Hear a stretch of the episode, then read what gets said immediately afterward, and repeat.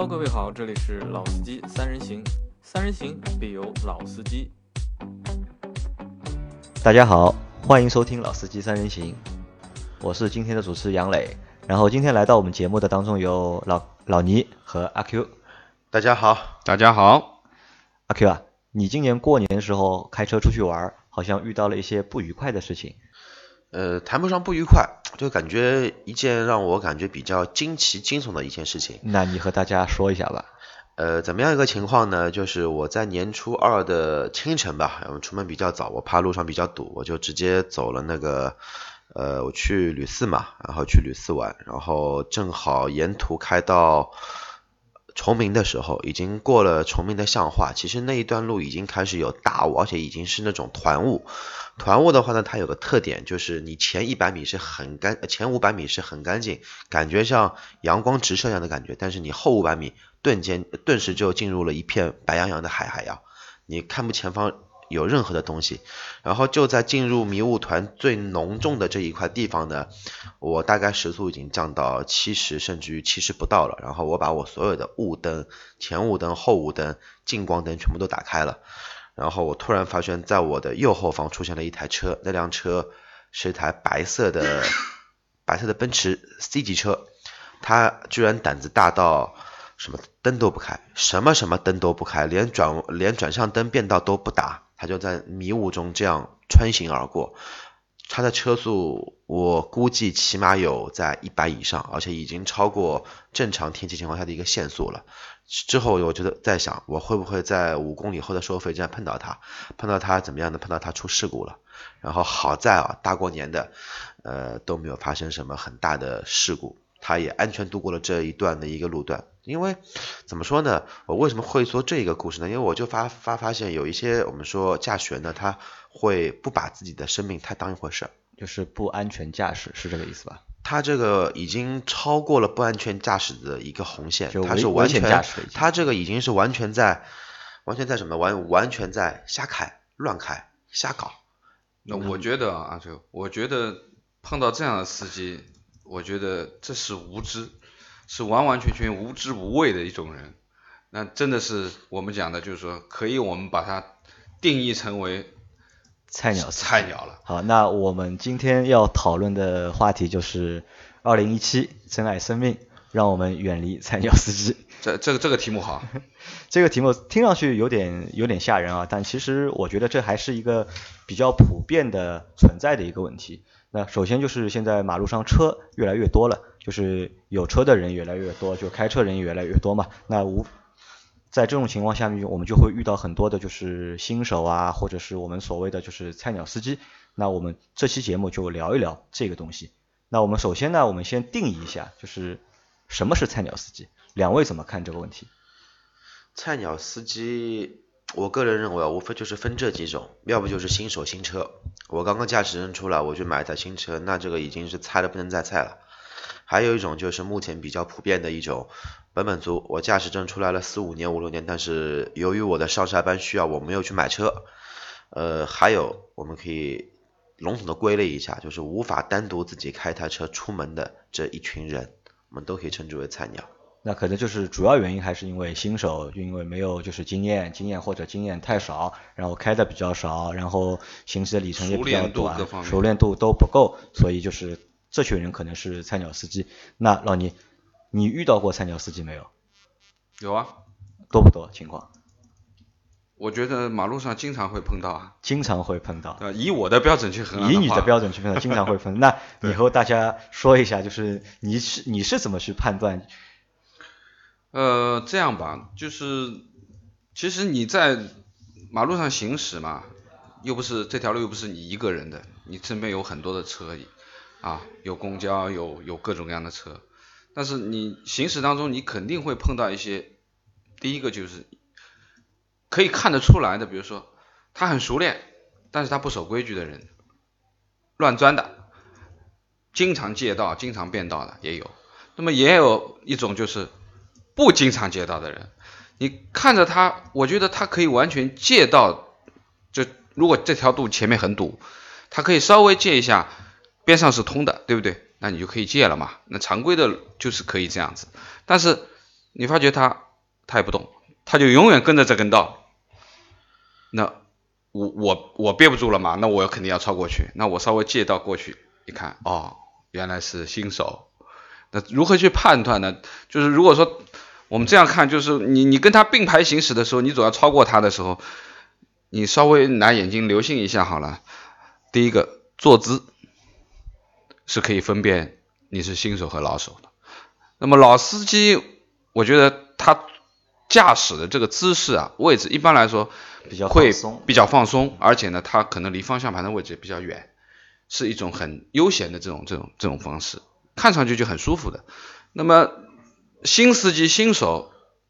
那很多人是完完全全就是捧着方向盘，然后眼睛直视着前方，左边右边都不看的，而且他离方向盘的那个位置非常的近啊，这种坐姿上面就可以去分辨出这个是个新手了。那小区，你前面说的那个开奔驰的那个家伙，对吧？嗯他可能，我觉得他应该也算菜鸟司机吧，应该。嗯，也不一定。我觉得这种人呢，可能说驾驶经验，我们说这个经验仅仅是指他的一个驾驶的一个年份比较长，但是他真的是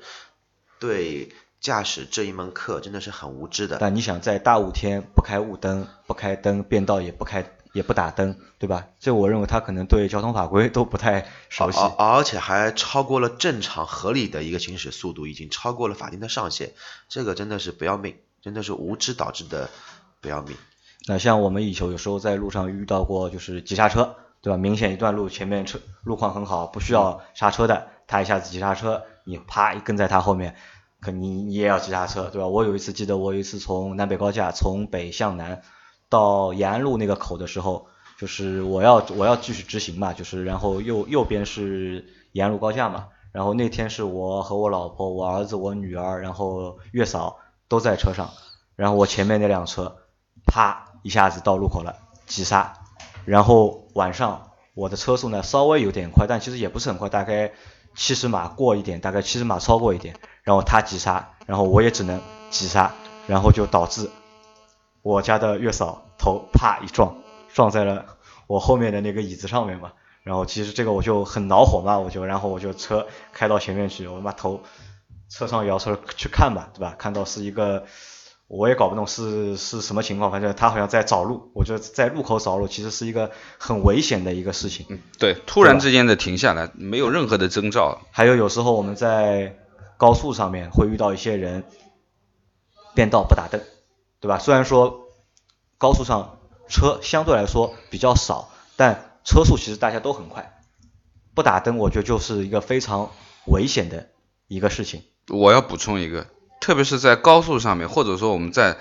呃快速路、环线啊、高架上面的时候，你经常会发现一条大直道前面有一辆车，它在画龙，它一会儿左压线，一会儿右压线，一会儿左压线，一会儿右压线。我们从从驾驶的角度上，这叫画龙。那么这也是一个我们说的菜鸟司机，一个新手的一个，因为他打方向这个余量啊，方向盘的这些余量，他的手上控制的力度不把握不住嘛，他永远是拉一点呢过了，然后又推一点呢又过了，他永远是在画龙，就是在一条大直线上面，你可以很明显的看出来。还有就是我们公司楼下那个停车场，小区不你看到吧？因为是车是停在架子上的嘛，嗯然后嗯位置相对来很小说倒车相对来说那个位置比较小，有点难对，那个要上托盘的嘛。啊，对的，因为因为车位比较少嘛，然后就是一辆车要吊上去，然后再放一辆车下来。有时候下班的时候我下去有我最我记得我最长等的一次，我将近等了大概四十分钟，就是有有一辆车嘛要进去，有两辆车要进去，然后我的车又出不出来，然后那两个人就倒那个架子，反正就是随便怎么倒就都 倒不上去，我他妈差点就恨不得就下去我帮他把车倒上去。啊，倒车这件事情其实呃也是可以分辨别一个新老司机啊。其实，在交通法规上面，其实有一条明文规定的，就是我们有一个最简单的方式去辨别他是否是菜鸟司机，就是交通法规规定会有一个定新的新的驾驶员上路一年之内，他的车上一定要去挂一块就是实习实习的标志的，然后这个标志要挂在车前和挂在前后都要有。前后窗都要有，然后后窗的在后车的人一看就知道他是新手司机。那能够就分辨哦，知道它是菜鸟司机。但好像我当年学车学好的时候，因为我也没买车，所以说我也没有在第一年里面我不受这个规定的约束嘛。但我看现在马路上基本上看不到实习车的这个标志。很少很少你偶尔会碰到一两个，就是说有这个意识的一个，我们说驾驶员，他会。其实贴这个标志呢，其实说呃比较直白一点，就是你一个新手，你可以把你上路的风险降到最低，你会让别人最直观的让别人知道你是个新手，从而对你产生一定的谦让。如果你不贴这个标，现在因为路怒症很多，而且这个爆发的频率是越来越高，人家会以为你是。故意的去进行别车或者说挡道，其实你是新手，你不懂这方面的一个我们说常用的一些一些规则，或者说路面上的一些规则，那你就可以很好的规避这方面的风险。所以我认为大家还是要对这一方面进行一定的一个我们说思维要加强一下。你居然是新手，你哪怕说你是本本族，你驾龄有五年、六年、七年，甚至于十年，但是你没开过车。嗯，还是最好贴一张，最好贴一张，对吧？这个也希望就是相关的部门能够加强，就是这个监管的力度，然后能够尽量让这些菜鸟司机上路时候能够把那个实习的标志贴在车上，能够让其他在路上行驶车辆能够对他们有些鉴别嘛，就是方便就是行驶，对吧？那我们现在聊了一下，就是我们定义了什么是菜鸟司机，然后菜鸟司机会有哪些 菜鸟的行为，那。我们大家讨论一下，如果我们遇到菜鸟司机的话，我们在路上遇到菜鸟司机，我们该怎么办？我们做的办法就是谦让，谦让，谦让，再谦让。我们没有别的可以做，因为呃熟能生巧，每个人都是从呃不熟练到熟练，他有这样的一个过程。呃，当然我们现在的这个社会也比较浮躁，特别开车特别浮躁。我因为开车脾气近几年是越来越不好，因为我看你，因为我看你在办公室其实没什么脾气的，对吧？嗯，但是手上一摸方向盘，这个脾气就出来了，对吧？哎，不过自从做了我们这个节目的话呢，相对来说我也会对我自己的这方面进行一定的控制。啊，那不错，这个节目也帮到你了。那老倪呢？老倪有什么建议吗？呃，我觉得就是说，如果说你在路上碰到了这样不太熟悉的新手的话，那么像前面阿 Q 讲的，谦让，如果他要借道进来，那你就让他进来。而且呢，如果说他开得很慢，你也不要用喇叭去催他，对吧？因为他一旦手忙脚乱以后，你还不知道后果是什么，对不对？那么如果说，就像前面提到的，在停车的时候，比如说我们在一个停车场或者怎么样，你发觉有一个人在倒车倒不进去或怎么样，如果你愿意帮帮他，你就去帮帮他，帮他倒一下，对吧？但是有一点呢，请你不要站在他的前面和后面去引导他倒这个车，啊，这个是很危险的一件事情。那么，我觉得就是说，呃，对于新手来说，呃，其实我们作为老司机，或者说我们给的一些谦让的东西，这些其实都是我们讲我们的一些啊，对于一个老司机给一些新手的建议啊，或者怎么样，谦让他们。但是其实最主要的还是这些新司机，其实他们自己应该提高自己的一些驾驶的一些技巧和素质。那我这里再补充一点，就是除了阿 Q 和老倪前面说的谦让是一一方面，对吧？就不要去催他们，也不要去喇叭去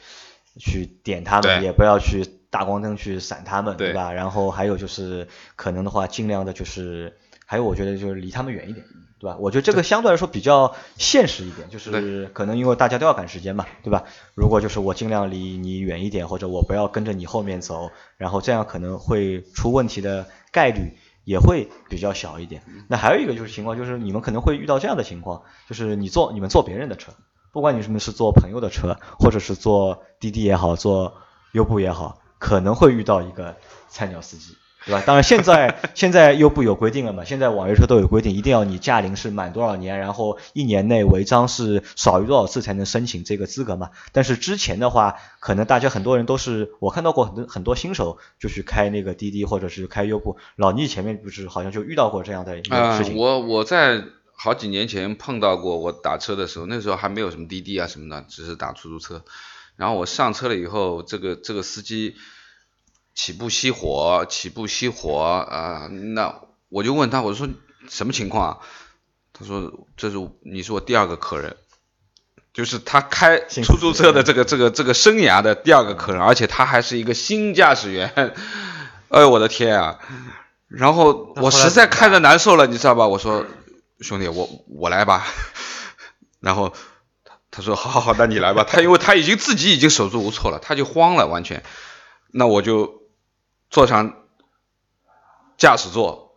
然后把我自己送回家，然后。再付了出租车费给他，好人，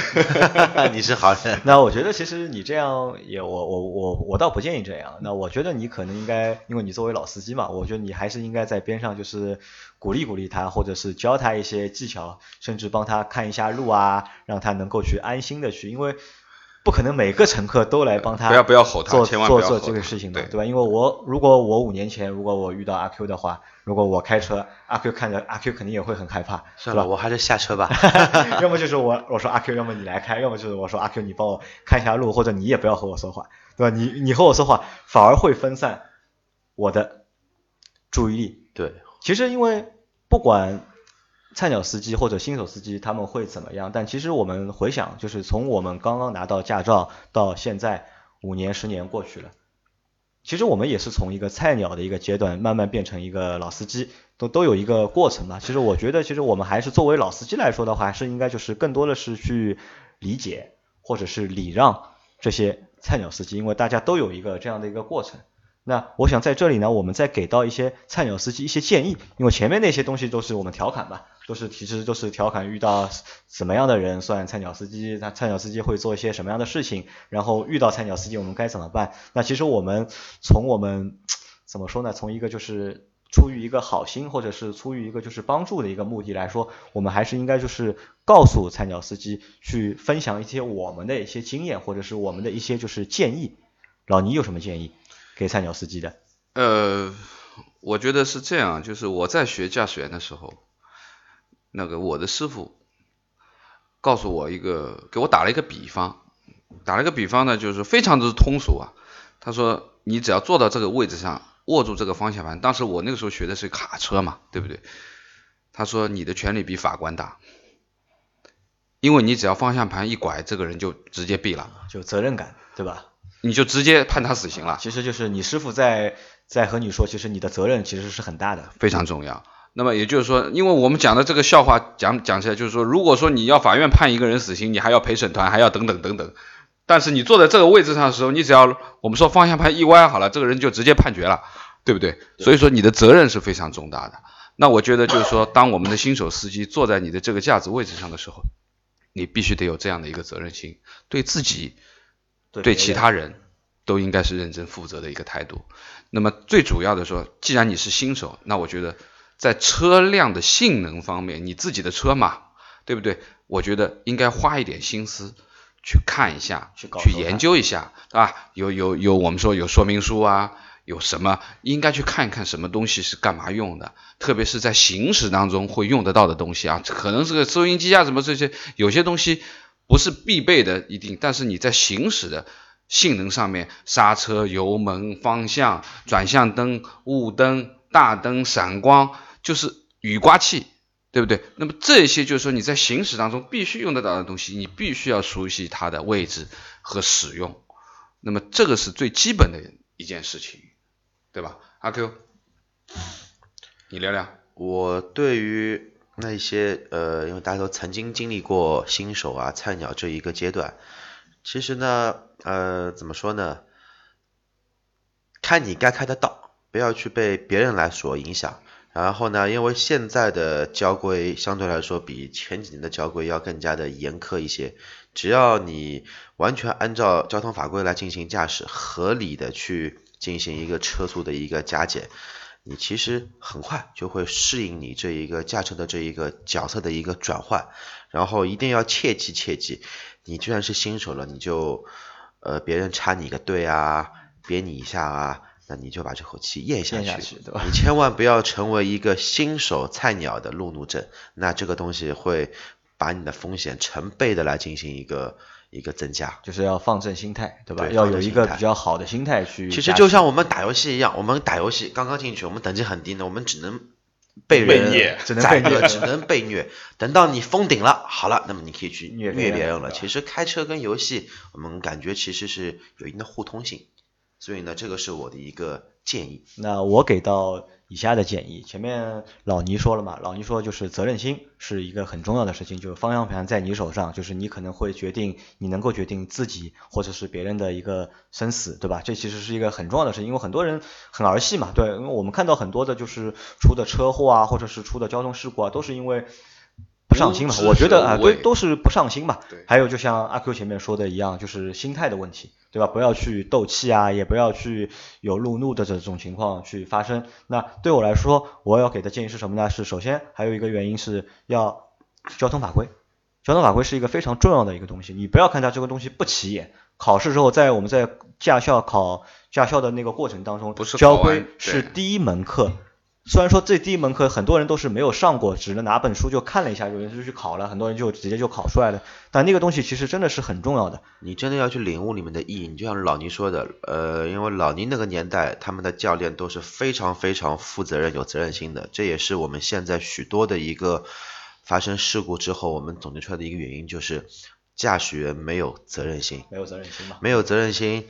你对他人生命不负责，也就是等也就也就等于说你对自己的生命完全不负责。除了就是对交通法规要了解之外，对车况要了解之外，还有什么呢？对路况也要有了解。比如说你新手司机上路，你可能去的地方可能就从家到公司，对吧？我觉得你在没上路之前，一定要把路况先搞清楚，到底怎么走，然后尽量选一条好开的路，尽量选择一条就是不车不那么多、人不那么多的路，你情愿多绕一点。因为我记得我当时刚开车的时候，我我上班有一条路可能会比较近，大概就七八公里就能到公司了，但那条路呢会比较难开，当中有两个路口需要变道，而且那两个路口车辆又特别多，然后那个时候我是新手司机嘛，然后我看到这个变道，我头头特别很大啊。害怕，就是手上全是汗，然后那个时候我就不太敢开，那要怎么办呢？我就换条路线，我我可能多开个两公里，我绕，我没有走高架，我去走隧道，我我多绕个两公里，然后就是去避免那个比较难开的那个路段，然后但时间长了之后，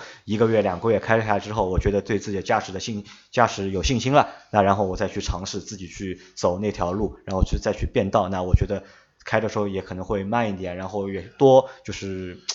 多看多想嘛，就是然后多留意嘛，然后是一次两次，那一次两次过了之后，那其实后面也就简单了嘛。实际这个东西开车这种东西说难不难，但说简单也不简单。这关键还是要我们就是要仔细，然后要有一一定的就是里程数的一个去积累嘛，要。对，因为像杨磊刚刚这样说，我可以绕开一段相对来说比较拥堵的道路。其实我认为这点非常好。为什么非常好呢？你绕开的不止这两公里，你绕开的是你的风险，但是你增加的是你实际的行驶里程数，对的，其实也是一个经验的，也是一个经经验的一个积累，然后你会更快的进入老司机的这个角色。好的。好的，那感谢两位和我们大家的分享。然后，二零一七年，我们祝那些新菜鸟手司机，对菜鸟司机能够快速成长，快速成为老鸟吧。对，好好开，对吧？早日也成为老司机。然后也叮嘱所有的司机能够文明驾驶，安全出行。心态平和，安全驾驶。啊，对，好，这期节目就到这里，谢谢大家。谢谢大家谢